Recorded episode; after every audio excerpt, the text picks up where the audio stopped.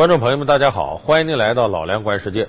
最近网上的一则消息啊，引起了我的关注，说某个地方的一个小学五年级女孩，她在这个学校里边和在网上啊，都贴出了广告。什么广告呢？说自己呀代写情书，一封五块钱，还可以包月包年，而且很自信，说经过我写这情书，一两封信你就能搞定对方。但是要想长期维持感情，那你得最好每天一封。我给你写，包月价、包年价都有优惠的。那么他服务的对象是谁呢？毫无疑问，他是小学五年级的女孩。那他服务的就周边的同学，说明什么问题？现在中国小学校园里边早恋已经不是什么个别现象。这个学生情书枪手这则消息啊，让我想起了十多年前，大概应该是十二年前。我在这个福建有一次在一个中巴车上，当时接触到了一个小学的辅导员，这个辅导员就跟我说：“哎呀，我们小学有的小孩可有意思了，经常写情书，啊，经常是老公老婆那么叫着。”当时呢，是我们听这个呢，就当个乐听，我也觉得这小孩这挺荒唐，挺好玩的。可是十二年间过来之后，你要再看身边的小学。你会发现，现在小学早恋的情况比当年恐怕要严重的多。当年呢，你看有的家长拿这个当乐子事儿，说我那个孩子呀，哎呀追的那个班级一个女孩哎怎么怎么着，这像小孩子能什么？就看电视受点影响，懵懵懂懂的呗，这假凤虚凰，根本没什么实质的。可是没想到这些年，这个风气是愈演愈烈，在小学里就出现什么情况呢？因为谈恋爱争风吃醋。大打出手，打仗都我就打你！放开他！放开他！你没事吧？我没事，谢谢。不用谢。就是由懵懵懂懂的那种感觉，直接转化成现实当中的争风吃醋。你说这不令家长感到担心吗？打死你的都有。一年级就有了，就是我们班一个同学跟另外一个男生传过情书，我们班有个同学还还说谁是谁的未婚妻，还那么传传纸条有，说什么爱上谁了，谁爱上谁了？早恋是危险。那那么说这小学早恋现象为什么会现在越扩散越大呢？有的人说那就跟成人世界学的，这看电视干什么？不完全是那个，他有一个导向，什么导向？他往上看。我在大街上就看过，穿着那个初中生校服的，一对一对的走，牵着手，搂着腰，有的甚至在大街上哪儿旁若无人的，在那抱那就啃上了。在公共汽车上也看到过，这男孩坐着，那女孩就坐他腿上，俩人那个亲密啊。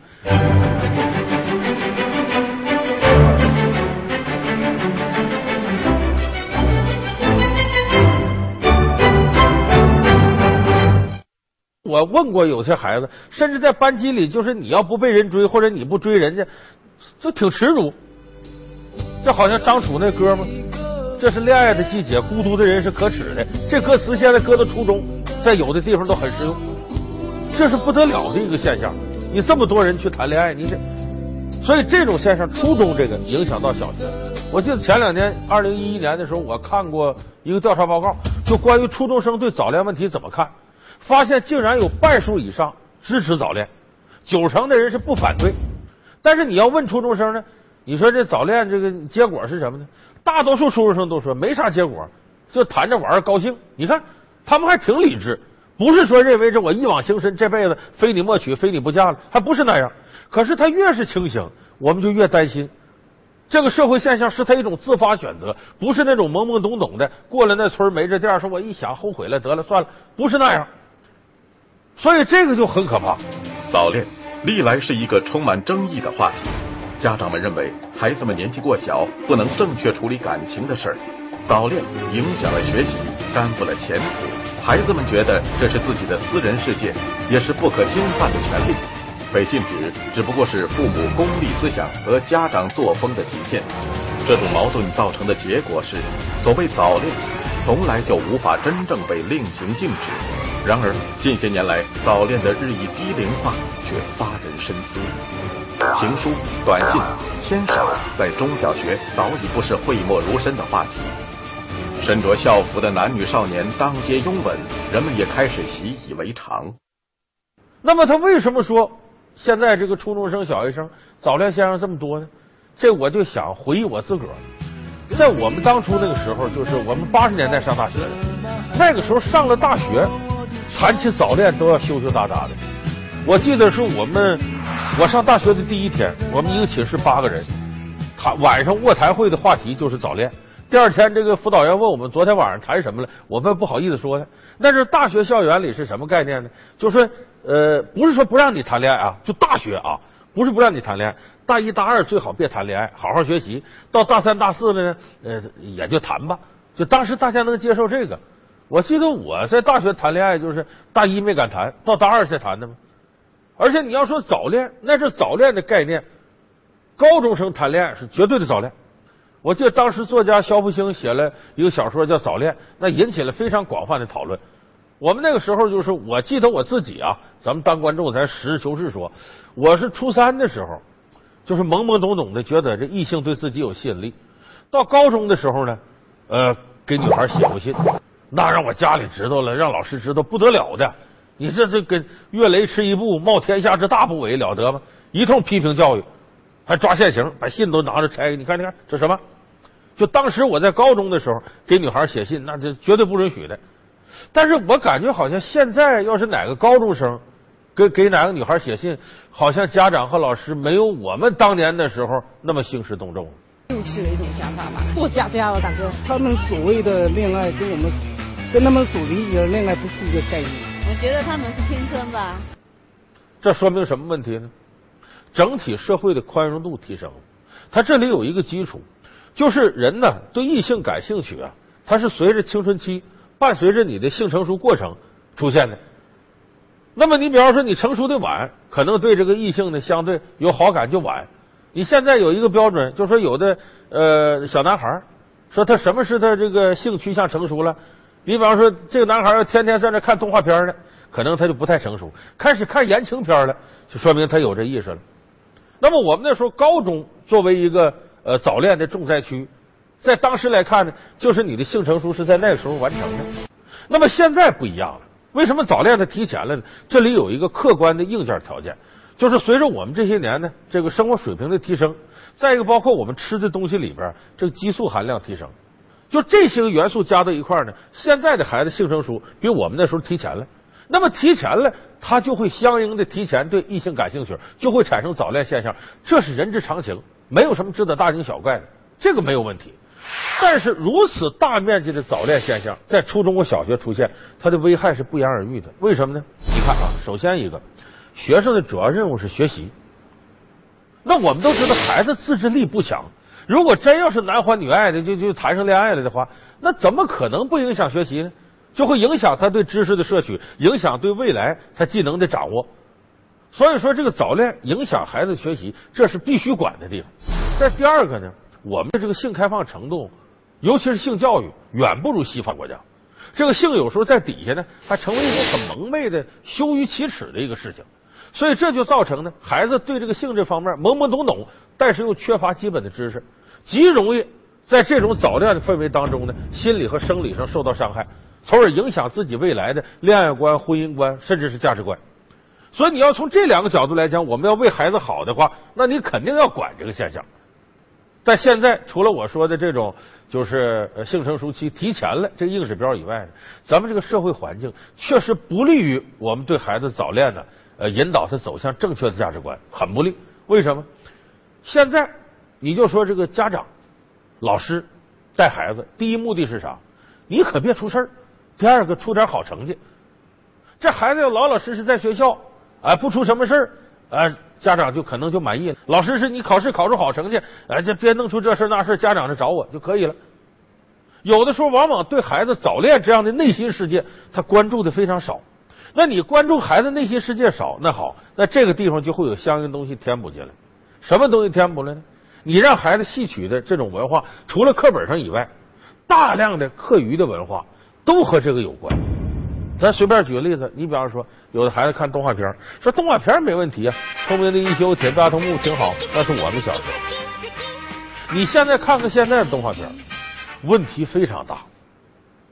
就甚至葫芦娃里头都有小美女诱惑葫芦娃，别为我难过。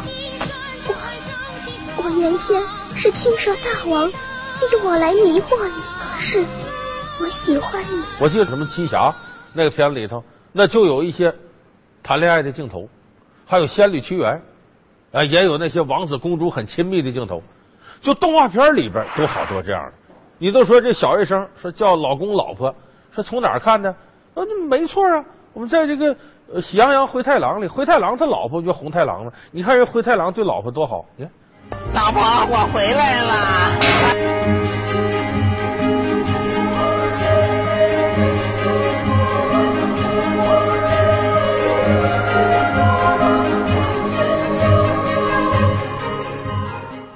就是动画片里头，它也不安全。现在你更别说孩子打开电视，那电视里大量的言情的那些东西啊，有些很亲昵的镜头，那孩子能没看着吗？我有一个朋友就是，他他他在家里头跟老婆俩人坐那看电视，还得跟他们一块看。哎，这我这朋友很顺很顺的把手就搭到自个老婆肩膀上来，这孩子马上哎别那样，跟谈恋爱似的，说的两口子脸通红。就现在这孩子什么都懂，因为电视里啥都有。他什么都能看，你更别说在网络上，孩子都大量的吸收进来，拿着手机，手机上，你想想，就是这从这个范围来看，孩子从这个现在的有声有形的媒体上能够得到的这些信息太多了。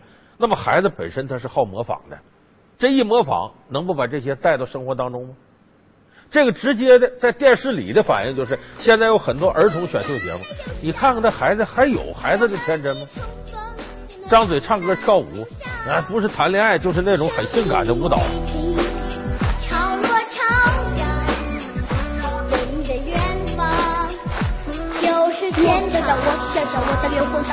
我们当时就感觉这孩子是个小天才，模仿的很好，可是他没有孩子的天真。当时有人就指出来了，这孩子唱这歌不合适。我说我们做曲界的应该好好反思反思。你说这孩子唱这不合适，那有适合孩子的吗？你可以说有让我们荡起双桨什么之类，那都多少年了，和现在的生活很多时候都不接壤的。就是我们歌曲创作这块，你说你让孩子唱什么？现在我到过小学里看过，初中也看过，学校里教的歌曲，就我刚才说让我们荡起双桨啊这些儿歌，学生都不爱听了。学生在底下学什么呢？什么呃，因为爱情，什么这个这个伤不起，还有这个，反正就现在流行的这个。啊，你你包括什么最炫民族风，我把光南不学这玩意儿。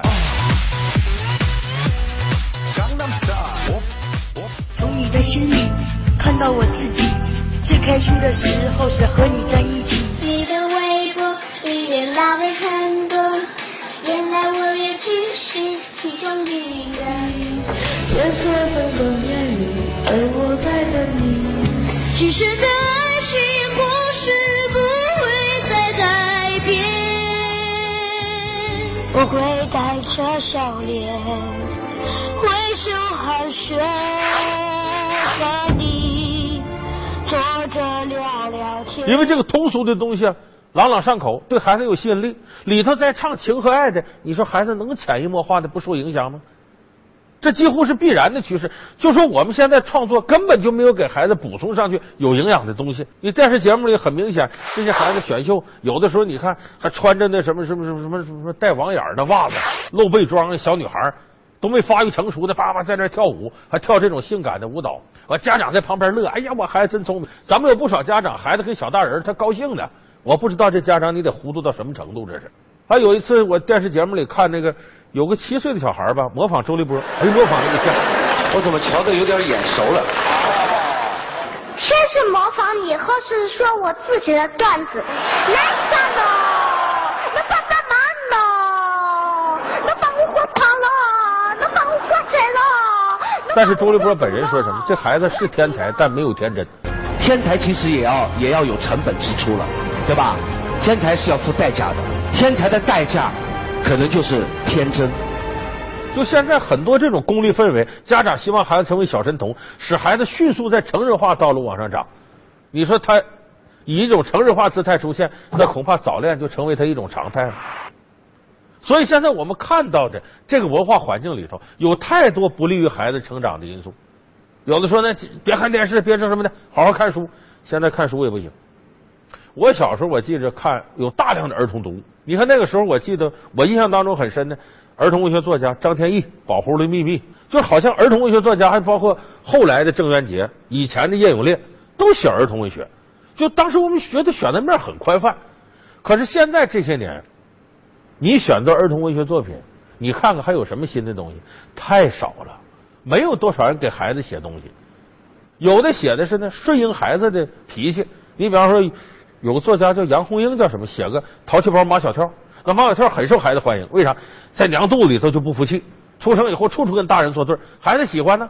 可是你这里宣传和大人作对这个事儿，虽然我们说孩子绝对听话不是好事，但是一点大人话也不听，处处叛逆，这肯定对孩子成长也没好处。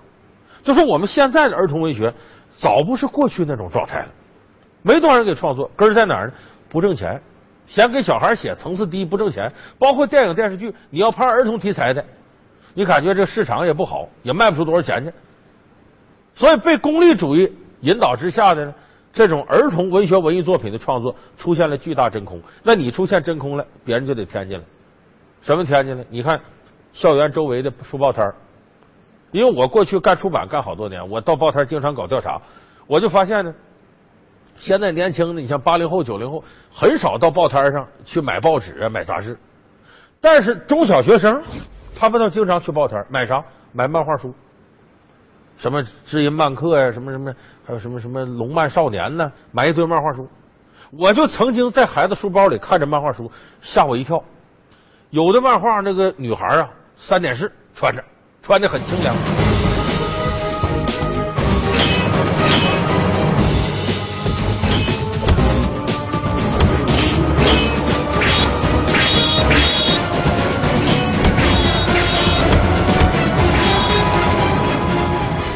就这种书，它怎么针对孩子漫画怎么能出版这个呢？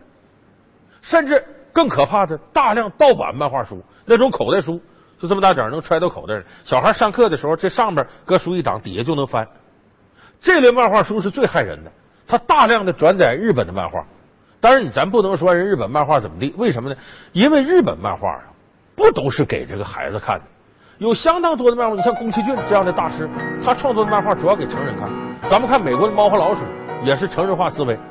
你包括日本的，你像《樱桃小丸子》，那个《蜡笔小新》，《蜡笔小新》就是给成年人看。叫一家，小白吃饭了，赶快去拿一些真正可以吃的东西给他吃。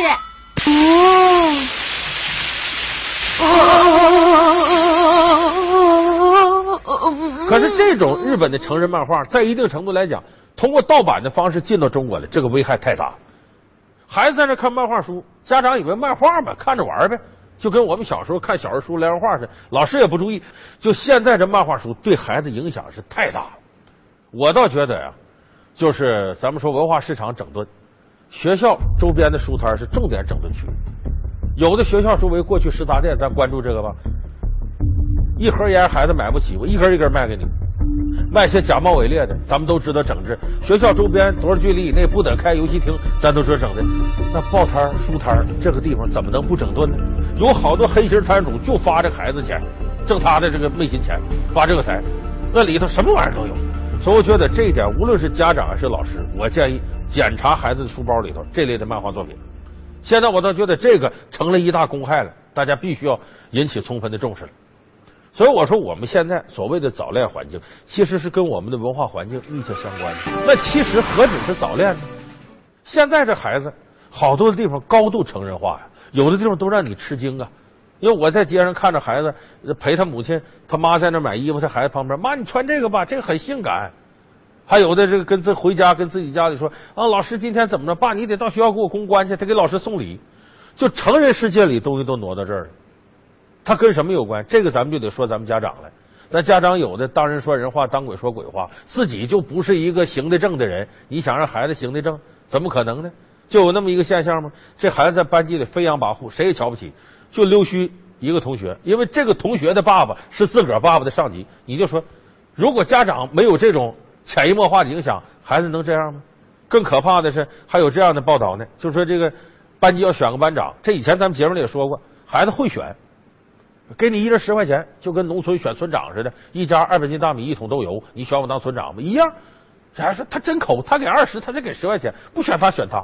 你说孩子要在这种氛围长大了，那不成了空谈了吗？以前一提到儿童，脑海里自然会涌现出天真烂漫、可爱无邪等形容词。如今的孩子似乎已不再是我们想象中的那么单纯了，小大人们人小鬼大，出惊人。家里说错孩子，小孩子别插嘴，别插嘴。那如果给你的钱你收了以后呢，是交给你的领导，还是自己拿回家呢？嗯，交给领导也分一点，都分一点。哦，如果你不分，自己拿回家行不行？不分。哎。那不行，那那我的领导没钱怎么办？那么这一切，我们又该有着怎样的反思？就说我们的孩子身上有太多的成人化的东西，而这些东西赖谁？就是他的一种成长环境。所以咱们现在一看孩子早恋，有的骂孩子没出息，我倒觉得你应该调转枪口，反省反省自己家长做的到不到位，老师做的到不到位。再另外一个，我倒觉得我们的相关部门呢。应该拨出专项基金，去研究儿童的心理，创造出大量符合儿童心态的好作品。因为这里边呢，为什么说我们不能过多指责孩子呢？孩子的世界相对是一张白纸，你填补什么就是什么。而现在的孩子和过去不一样，和我们小时候不一样，他需要得到尊重，他需要与时俱进的东西填补进来。结果我们家长在教育孩子、老师教育孩子的时候，第一要义是什么？你要听话，你只要听话就行。我让你干什么，你干什么。从来就把孩子当做自己个附庸，没有从一个尊重孩子的心灵主体的角度去出发，所以你这样长期漠视孩子的心灵，他听话就行，那么孩子心灵这块，大人给他的影响就成为空白了。那这块空白，我们知道，那肯定就会有其他东西趁虚而入。你给不了他健康的东西吗？你漠视他的心灵吗？那这些东西填不进来。所以眼下我们需要的是呢，相关部门呢能够带动社会上的教育工作者，咱们研究一下。仔细琢磨一下儿童的心理，然后根据儿童心理呢，能够创造出一批与时俱进的好作品。儿童的这些艺术作品不挣钱，那就没人创作，那不行。不可以有很多项目来扶持文化呀，扶持精神世界的东西。为什么不能在我们未来的孩子他发展的路上扶持一下他的心灵世界呢？能够让他的心灵世界充盈、健康、积极向上，这不同时也解决了很多家长和老师的这种困境吗？所以我们今天说的是孩子早恋话题。其实是我们成人世界的出了问题，孩子才会出现这样的问题。好，感谢您收看这期《老梁观世界》，我们下期节目再见。